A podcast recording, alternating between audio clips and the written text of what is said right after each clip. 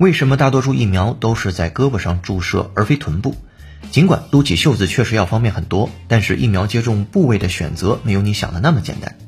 为什么我们在胳膊而不是臀部注射疫苗的文章解释了在胳膊上注射大多数疫苗背后的科学道理。你好，我是陈浩，欢迎收听第一千六百零八期的英语月。I'm the host of this program，陈浩，broadcasting in Beijing, China。下面请各位会员参考讲义，各位听友竖起耳朵，我们来学习本节课内容。Here's the reason why we roll up our sleeves and get shots in the arm.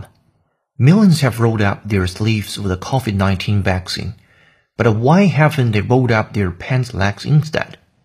Why do we get most shots in our arms? What's the science behind why we get most vaccines in our arm?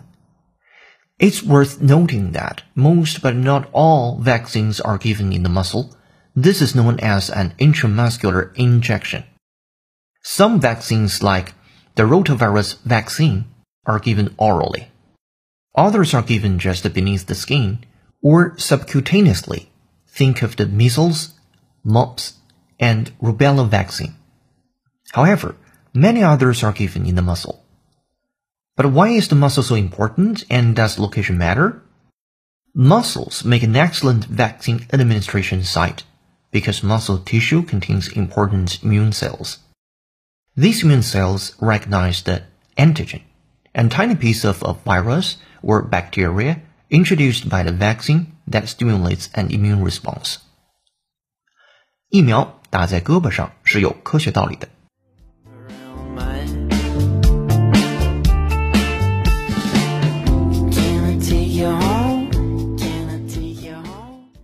好的，本节课要和你一起学习一个标题和十句话，文章难度四颗星。来看标题。Here's the reason why we roll up our sleeves and get shots in the arm. Here's the reason 表示哎，这就是原因了。Why we roll up our sleeves？为什么我们会 roll up 连读 roll up 表示卷起我们的袖子？sleeves 复数形式的袖子，s l e e v e s。And get shots in the arm。好，shot 这个单词 s h o t 一般可以作为名词，表示。 射击优秀的射手或者是弹丸，也可以指注射，在这儿一定就指的是注射的意思了。A shot of drug is an injection of it。好，我们对这个词先做一个原声扩展，英音，Listen up。We also gave children shots to stop them dying from diseases. We also gave children shots to stop them dying from diseases. We also gave children shots to stop them dying from diseases.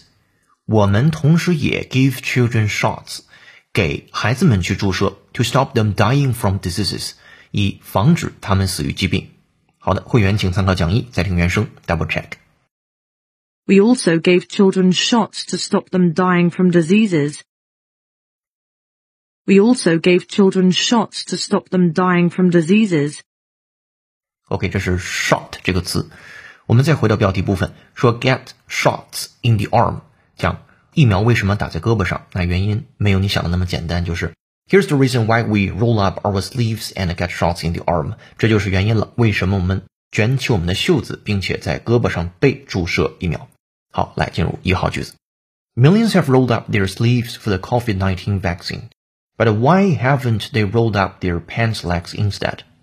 好，millions 数以百万计的人 have rolled up。 已经卷起了他们的 sleeves 袖子 for the COVID-19 vaccine 去注射这个新冠的疫苗。其中 vaccine 表示疫苗这个单词也是在这个时代一定要会的一个单词 v a c c i n e vaccine vaccine。好，我们对这个词也做原声扩展 from CNN 美音 Let's know. Politicians are joining the heated conversation about vaccines. Politicians are joining the heated conversation about vaccines. Politicians are joining the heated conversation about vaccines. 主语是 politicians 政客，are joining the heated，他们加入了非常热烈的 heated heat 加上 ed conversation 讨论对话 about vaccines，政客们也纷纷就呃疫苗或者是接种疫苗这个问题展开了激烈的争论。好，会员同学参考讲义，再听原声，double check。 Politicians are joining the heated conversation about vaccines. Politicians are joining the heated conversation about vaccines. Alright，这是 vaccine。回到一号句子当中，Millions have rolled up their sleeves for the COVID-19 vaccine。数以亿计的人已经开始接种这个新冠疫苗了，他们把这个袖子卷了起来。But why haven't they rolled up their pants legs instead？但为什么他们不是卷起自己的裤腿呢？那其中的 rolled up their pants legs instead 表示的是取而代之的卷起他们的裤腿。 好，这是一号句子啊。来，下面进入二号句子。Why do we get most shots in our arms？为什么疫苗大多数打在胳膊上？What's the science behind why we get most vaccines in our arm？那这背后的科学原理又是什么？好，这个第一自然段其实就提出了三个问题。第一个问题就是数以亿计的人已接种了新冠疫苗，为什么打疫苗的时候总是要撸起袖子，而不是卷起裤腿儿？那第二个问题就是为什么多数的疫苗都是打在胳膊上？第三个问题就是它背后的科学原理又是什么？那这三个问题我们来用英文再复述一遍。Millions have rolled up their sleeves for the COVID-19 vaccine, but why haven't they rolled up their pants legs instead? Why do we get most shots in our arms? What's the science behind why we get most vaccines in our arm? 好，这是前三个句子。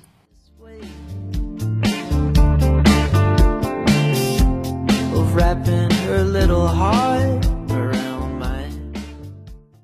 下面来到标号是四的句子。It's worth noting that most but not all vaccines are given in the muscle. This is known as intramuscular injection. 打头部分说 It's worth noting，值得注意。好，It's worth noting that 是一个非常好用的短语或者是句型结构，这个你可以自己积累下去，下次写作文也能用上。你看这位作者就是 It's worth noting that，值得注意的是，在后面加从句。 在从句当中，most 是那个主语，很多，but not all，所以 most 逗号 but not all 逗号 vaccines 证明很多疫苗并不是全部疫苗。哎，这种写法你也可以自己积累下去。Are given in the muscle 是在肌肉被注射的。This is known as the intramuscular injection。这种注射方式被认为是一种肌肉注射，其中的 intramuscular 那自然就表示跟肌肉相关的，前面那个 intro 就是肌肉里边的，或者在肌肉与肌肉之间的叫 intramuscular。好，那么 injection 就是注射那个单词了，i n j e c t i o n injection 注射。OK，那么四号句子讲，值得注意的是，大多数人，但并不是所有人接种疫苗都是打在胳膊上。那么这种东西呢，号称的是肌肉注射。它的英文对应的是 It's worth noting that most but not all vaccines are given in the muscle. This is known as an intramuscular injection. 好，这是四号句子。紧跟着五号句子，在这里边呢，五号、六号给大家介绍了很多其他的疫苗，各种各样的病对应的这种疫苗的名称。五号句子说，Some vaccines 有一些疫苗，like the rotavirus vaccine。这个 rotavirus 它表示轮状病毒，了解即可。比如说轮状病毒疫苗 are given orally，这种疫苗呢是口服的。好，这是五号。六号说，Others are given just beneath the skin or subcutaneously. Think of the measles, mumps, and rubella vaccine. 其他的是被给予给予 just beneath the skin，是在皮肤下边的，or subcutaneously，或者是哎这个单词有点难了，什么叫做 subcutaneously？它是医学上的单词，表示皮下的，其中的 sub 也能指引你，它表示向下的这个方向。 好，这个词也是了解即可。好，然后接下来作者说，Think of the measles, mumps and rubella vaccine，就是让你去想一想，比如说有这几种疫苗，一个是 measles 啊，measles 可以表示麻疹疫苗，mumps 腮腺炎的这个疫苗，and rubella vaccine 还有风疹疫苗，你可以想象这几种疫苗。好，再接下来第七句话，However, many others are given in the muscle，但是呢，许多其他疫苗都是肌肉注射的。好，我们把这一小段也来总结一下啊。有些疫苗是口服的，比如轮状病毒疫苗；其他一些疫苗呢是皮下注射的，比如麻疹、腮腺炎和风疹疫苗。但是许多其他疫苗都是肌肉注射的。好，我们来复盘这三个句子。Some vaccines like the rotavirus vaccine are given orally. Others are given just beneath the skin or subcutaneously. Think of the measles, mumps, and rubella vaccine. However, many others are given in the muscle. 好，这是这三个句子。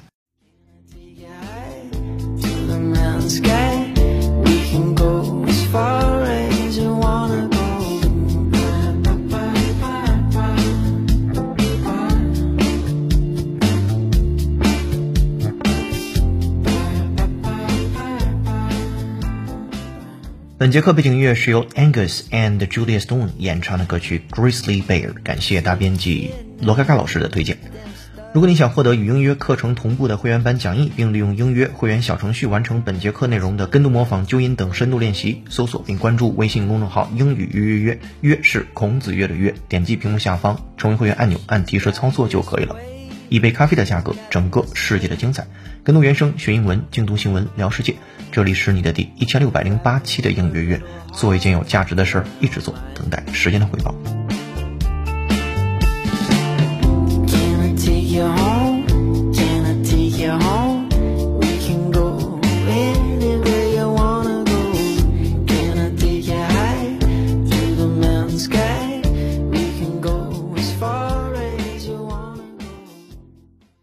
下面来到了八号句子，But why is the muscle so important and does location matter？那么为什么肌肉注射的比例会这么大？那注射的肌肉部位是不是有讲究呢？But why is the muscle so important and does location matter？啊，九号句子说，Muscles make an excellent vaccine administration site because muscle tissue contains important immune cells。主语是 muscles 这些肌肉，make an excellent vaccine administration site。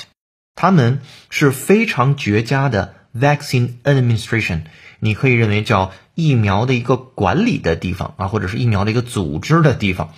Because 为什么呢？Muscle tissue 肌肉组织 contains important immune cells。那因为肌肉组织当中包含重要的免疫细胞，其中比较重要的单词叫 immune 免疫，I M M U N E immune cell 免疫细胞。这是九号句子。十号句子说，These immune cells recognize that antigen a tiny piece of virus or bacteria introduced by the vaccine that stimulates an immune response。说这些 immune cells 免疫细胞 recognize 识别 the antigen，来识别了很多的 antigen，表示抗体。A N T I G E N，其中的 anti 本身就表示一种对抗了，那么 antigen 表示抗体，非常好记。抗体是什么？A tiny piece of a virus or bacteria 是一种小的 病毒或者小的细菌，introduced by the vaccine 是由这个疫苗所引入而来的小的疫苗或者小的细菌作为抗体，而且这种 virus 或者是 bacteria 它能够 stimulate 刺激 and immune response 会刺激呃引发免疫反应的抗原。最后一个句子讲的是这些免疫细胞能够识别疫苗中引发免疫反应的抗原。对应的英文是 These immune cells recognize the antigen, a tiny piece of a virus or bacteria introduced by the vaccine that stimulates the immune response. 好，这是我们来今天精讲的十个句子。当然，在扩展的部分，你还能学到更多为什么要把疫苗注射在胳膊上这样的一个科学知识。本节课的内容出处是 Science Alert。结语我们是这样写的：张文宏先生在讲述流行性病毒时说道，人类社会最大的卫生贡献，第一是疫苗，第二是清洁的饮用水。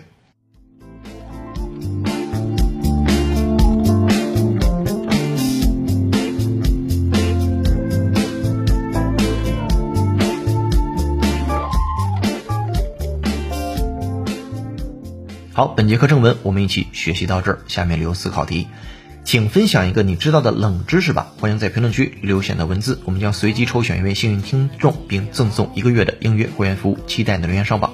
本节课在微信公众号“应约约”，你可以学习的英语原声视频是：你了解什么是疫苗吗？公众号后台搜索关键字“疫苗”就可以看到这条视频，并且能够找到对外版的内容了。这里是你的移动英语私房课第一千六百零八期的英语约成功。优秀的人不孤单，请让我们相遇，更多在线互动交流。微博搜索“陈浩是个靠谱英语老师”。本节课程由有请文涛、小易老师制作，童内老师、罗克盖老师编辑策划，陈浩监制并播讲。本节课程就到这了，恭喜你又进步了。如果你喜欢英语内容，欢迎分享给周围的小伙伴。如果你想深度学习，欢迎成为音乐会员。下节课见，拜拜。